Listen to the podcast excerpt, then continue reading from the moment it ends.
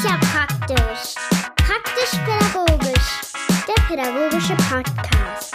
Mit Dirk und heute nochmal ohne Jens. Ja, leider. Äh, ich hoffe, dir geht's gut da draußen und ähm, du hast es dir äh, vielleicht gemütlich gemacht oder ähm, ja, hörst gerade von unterwegs die Folge oder wo auch immer. Ähm, ja, ich habe eine kleine weitere Mini-Folge gemacht. Der Jens kann heute leider nicht dabei sein, da ich das Thema aber schon so ein bisschen länger auf Halde habe und das hier auch irgendwann mal gerne rausholen wollte, passt es jetzt heute ganz gut. Ähm, und ich würde, sagen, wir legen einfach direkt los. Und zwar ähm, geht es um das Thema Geschichten erzählen. Und ich darf schon vorweg schicken, ähm, also das Thema ist interessant für alle, die natürlich irgendwie in Einrichtungen oder mit irgendwie Kindern in pädagogischer Weise arbeiten. Ähm, aber es ist genauso interessant für Eltern, für Mütter, für Väter, ähm, ja, die ihren Kindern Geschichten erzählen wollen. Geschichten sind heute unser Thema und im Grunde geht es gar nicht so sehr um die Inhalte, denn ich habe heute etwas äh, mitgebracht und zwar geht es heute um eine bestimmte Art und Weise, eine Geschichte zu erzählen. Ähm, ja, ich äh, fange einfach schon mal direkt an. Eine normale Geschichte, ähm, die kann man äh, entweder zum Beispiel vorlesen. Also wenn man Geschichten vorliest, äh, dann hat das häufig etwas Beruhigendes.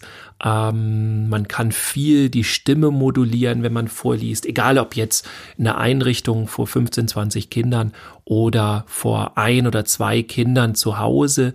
Ähm, man kann damit ganz viel machen. Also vorlesen, ganz wichtig, auch so die äh, ganz viele Wiederholungen kommen da häufig, deswegen auch in den, in den alten äh, ganzen Märchen immer dieses Es war einmal und also sind ganz viele Wiederholungen drin, ähm, die äh, ja haben einen gewissen Effekt auf die Kinder, einen positiven. Und äh, ja, wenn ich eben schon von der Modulation der Stimme erzählt habe, also je nachdem, wie man die Geschichte erzählt, kann man sehr beruhigend wirken, man kann aufbrausend wirken, man kann versuchen Interesse zu locken, also im Vorlesen ähm, naja, das wisst ihr ja eigentlich auch selber, liegt, liegen ganz viele Möglichkeiten und ganz viel Tolles. Also immer ein guter Grund, das zu tun. Dann gibt es weitere ähm, Geschichten, die werden aus dem Kopf erzählt. Das heißt, man kennt eine Geschichte und hat die vielleicht sogar schon ein paar Mal gehört, hat sie vielleicht sogar schon ein paar Mal erzählt und dann holt man die Geschichte raus, weil man weiß, okay, diese Geschichte äh, ist interessant gewesen bisher für alle, äh, der ich die, diese Geschichte erzählt habe ähm, und äh, man kann sich relativ sicher sein, dass man wieder ans Ziel kommt mit dieser Geschichte, ja, weil man die einfach kennt. Und dann gibt es eine Möglichkeit, Geschichten zu erzählen. Ähm, ich sage da immer ganz lapidar Freestyle zu. Das bedeutet, ähm, ja, es kommt eigentlich, also es kommt nicht aus dem Rap, aber im Rap wird es ganz häufig benutzt. Da bedeutet Freestyle, dass ich mir in diesem Moment, wo ich rappe, mir die die Dinge ausdenke, die ich sage äh, und mir nicht vorher irgendwas notiere oder vorher irgendwas überlege, sondern in diesem Moment ähm, fange ich an, das zu reimen. Bei uns für unsere Geschichten heißt das eigentlich nichts mehr, als dass wir uns tatsächlich in diesem Moment die Geschichte erst ausdenken. Das bedeutet, dass wir unter Umständen auch noch gar keine Ahnung haben, A, wo die Geschichte überhaupt ihren Verlauf nimmt, wo es weitergeht und B, wo die Geschichte überhaupt und wie die Geschichte überhaupt endet. Also das sind alles Faktoren, die wir vielleicht noch gar nicht wissen. Äh, denn, wie gesagt, wir freestylen. Wir fangen einfach an, etwas zu erzählen und erzählen immer weiter, was uns im Grunde gerade einfällt ja, diese Art und Weise, Geschichten zu erzählen, ist äh, schon eine kleine Herausforderung, ist aber im Grunde auch eine Übungssache. Das heißt, wenn man das öfter macht, ähm, dann äh, weiß man ungefähr, äh, wie man da was, ja, im wahrsten Sinne des Wortes fast aus dem Hut zaubert. Also sich im, im Grunde direkt was ausdenken. Unsere Art der Geschichtenerzählung geht aber noch einen Schritt weiter. Und zwar gibt es häufig, wenn man Geschichten erzählt, ähm, und das ist eigentlich auch ein schöner und häufig gewollter Effekt, dass die Kinder häufig ähm, ja, ich sag mal, passiv werden. Also sie werden eigentlich eher zu Empfängern von Geschichten. Ihre Fantasie wird schon angeregt. Also sie stellen sich das ja alles im Kopf vor. Es sei denn, man kommt halt mit vielen Bildergeschichten und so weiter. Aber äh, in der Regel bei, ja, beim Vorlesen entsteht ganz viel im Kopf und ähm, das ist natürlich eine super Sache, weil die die Fantasie total ja beflügelt und und anfeuert, da ja sich eben was auszudenken. Ähm, was wir aber trotzdem haben, sind relativ passive äh, Kinder, Jugendliche, wem auch immer wir das erzählen. Wir reden mal heute von Kindern. Ja, wir haben relativ passive Kinder. Das heißt, ähm, die hören eigentlich nur zu und wir sind diejenigen, die diese Geschichte gestalten.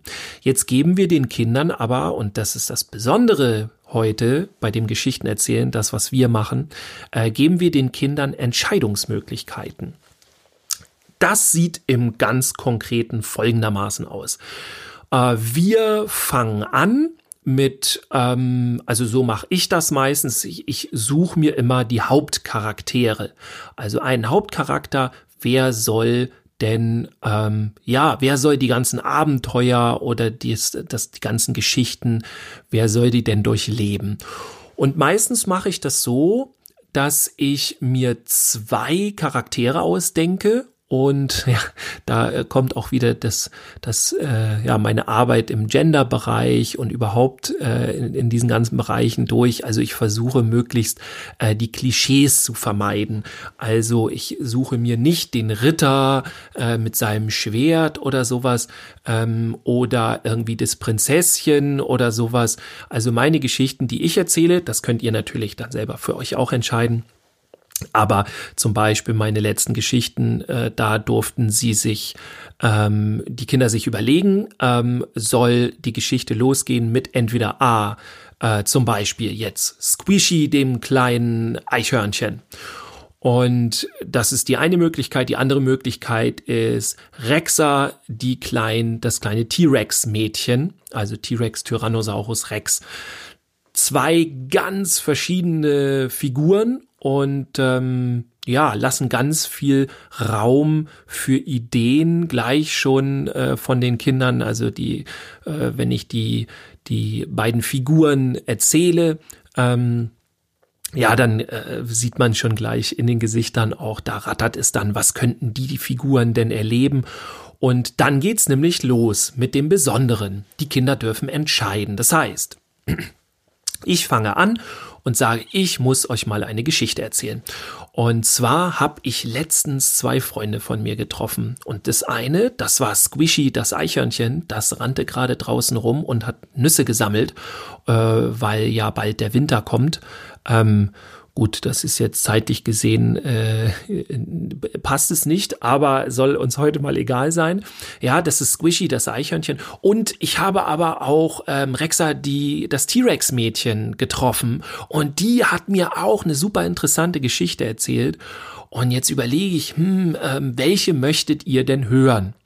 Und dann dürfen die Kinder sich melden ähm, und dürfen, äh, im Grunde wird ganz demokratisch entschieden, welches Tier wir denn verfolgen. Dann gehen die ganzen Arme hoch oder runter und dann wird sich zum Beispiel, ähm, ich sag jetzt mal einfach für ähm, Rexa das äh, T-Rex-Mädchen entschieden und dann geht's nämlich los. Dann erzähle ich, ah, okay, also ich habe letztens Rexa getroffen und die hat mir erzählt, sie war unterwegs mit ihren Eltern, also auch zwei große ausgewachsene T-Rex äh, mit ihrer Mama und ihrem Papa und ähm, ihr Bruder war auch dabei, der ist etwas kleiner als sie und auch etwas jünger.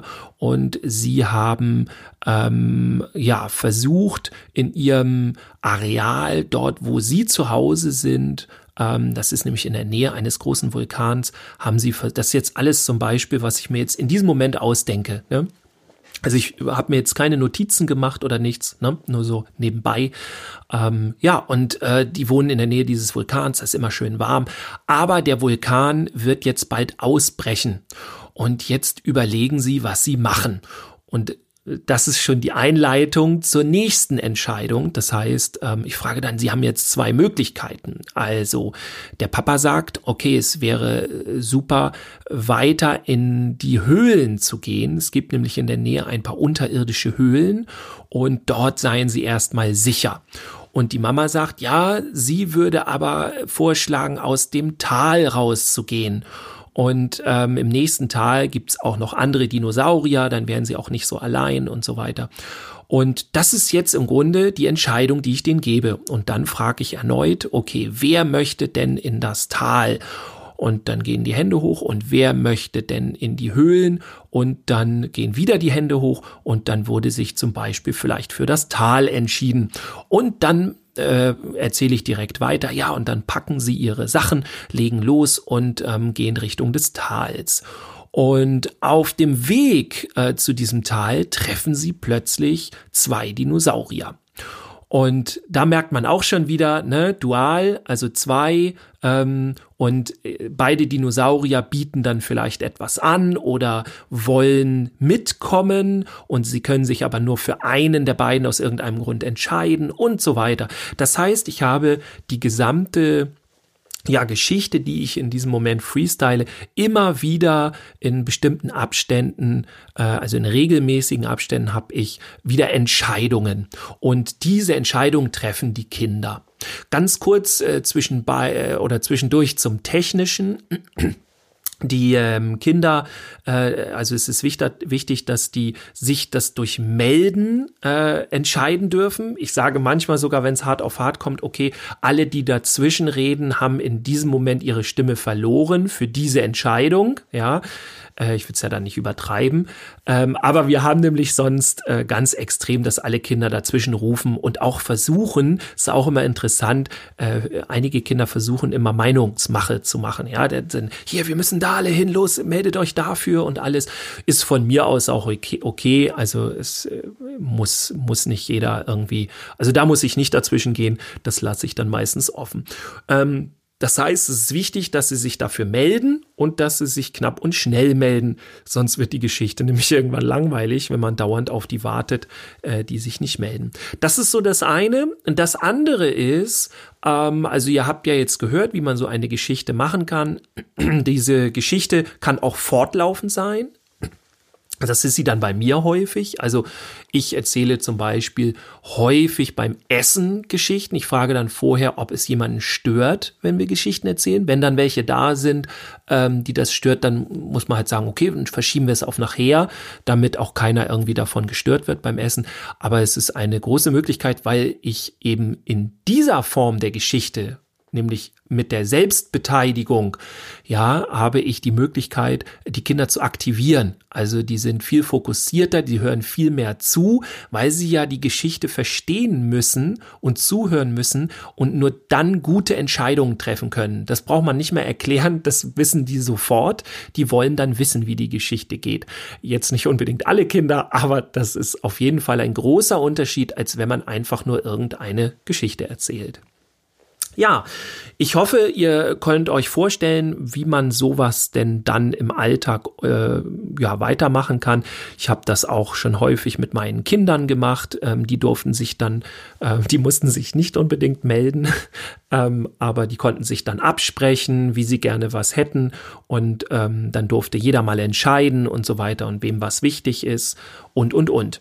Und ähm, ja, also insofern äh, funktioniert äh, diese Art der Geschichtenerzählung sehr gut, wenn man ähm, ja das Zuhören fördern möchte, vor allem das inhaltliche Zuhören und auch eben ja den Fokus da haben möchte, die Konzentration, die ist dann natürlich erhöht. So man das denn möchte. Es gibt ja auch genauso Gründe bei anderen Geschichten, eben das alles runterzufahren, damit die Kinder abschalten können. Das hat ja auch seine Gründe.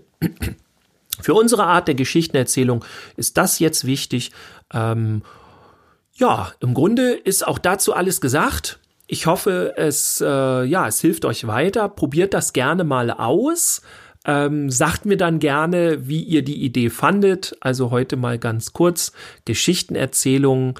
Ähm, wie man das noch machen kann, auf eine ganz andere Art und Weise.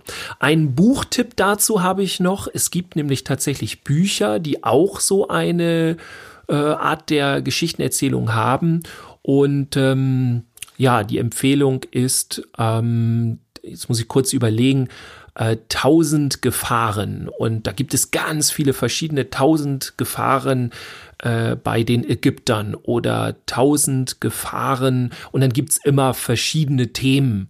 Ähm, ich kann besonders ähm, die Insel, ich bin mir gerade nicht sicher, wie die heißt, aber äh, sagt mir das mal, schreibt das mal am besten in die Kommentare bei Social Media rein. Also tausend Gefahren äh, auf der Insel und ähm, die kann ich vor allem empfehlen, denn es gibt einige Bücher davon, da muss man immer wieder drei, vier Seiten am Anfang lesen, um zur ersten Entscheidung zu kommen. Und das ist dann auch ein bisschen langweilig. Also kann ich nur empfehlen. Ähm, als Buchtipp vielleicht, und das ist im Grunde auch, um das vielleicht ein bisschen auszuprobieren, gar nicht schlecht. Ähm, genau. Zum Schluss noch äh, eine kleine Zusatzempfehlung oder Möglichkeit, etwas zu tun. Ähm, wir sind wieder beim Essen, beim Mittagessen. Und ähm, wenn mit Geschichten, wenn euch das gerade zu anstrengend ist, weil das ist definitiv anstrengend, diese Geschichten zu erzählen. Man muss nämlich äh, ja den kompletten Prozessor, wollte ich gerade sagen, hochgefahren haben. Also zumindest mich äh, ähm, strengt das schon sehr an. Ähm, etwas anderes, was dann nicht so sehr anstrengend ist, ähm, das kennt ihr bestimmt auch wenn man so ähm, Charaktere sucht. Das heißt, ähm, ich überlege mir irgendeinen Charakter, meistens die aktuellen Zeichentrick-Serien oder was es da alles gibt ähm, oder davon, wovon die Kinder Fans sind. Und dann suche ich mir diesen Charakter raus und ähm, meistens haben wir beim Essen verschiedene Tische und tischweise dürfen die sich dann beraten und dürfen eine Ja-Nein-Frage immer stellen. Das kennt ihr bestimmt auch. Und ähm, ja, das ist auf jeden Fall super interessant, entweder mit wie gesagt, irgendwas, was populär ist, irgendwas, was interessant ist für die Kinder, also Ninjago, Bibi und Tina und Co., alles, was da gerade so, äh, was da gerade so gibt.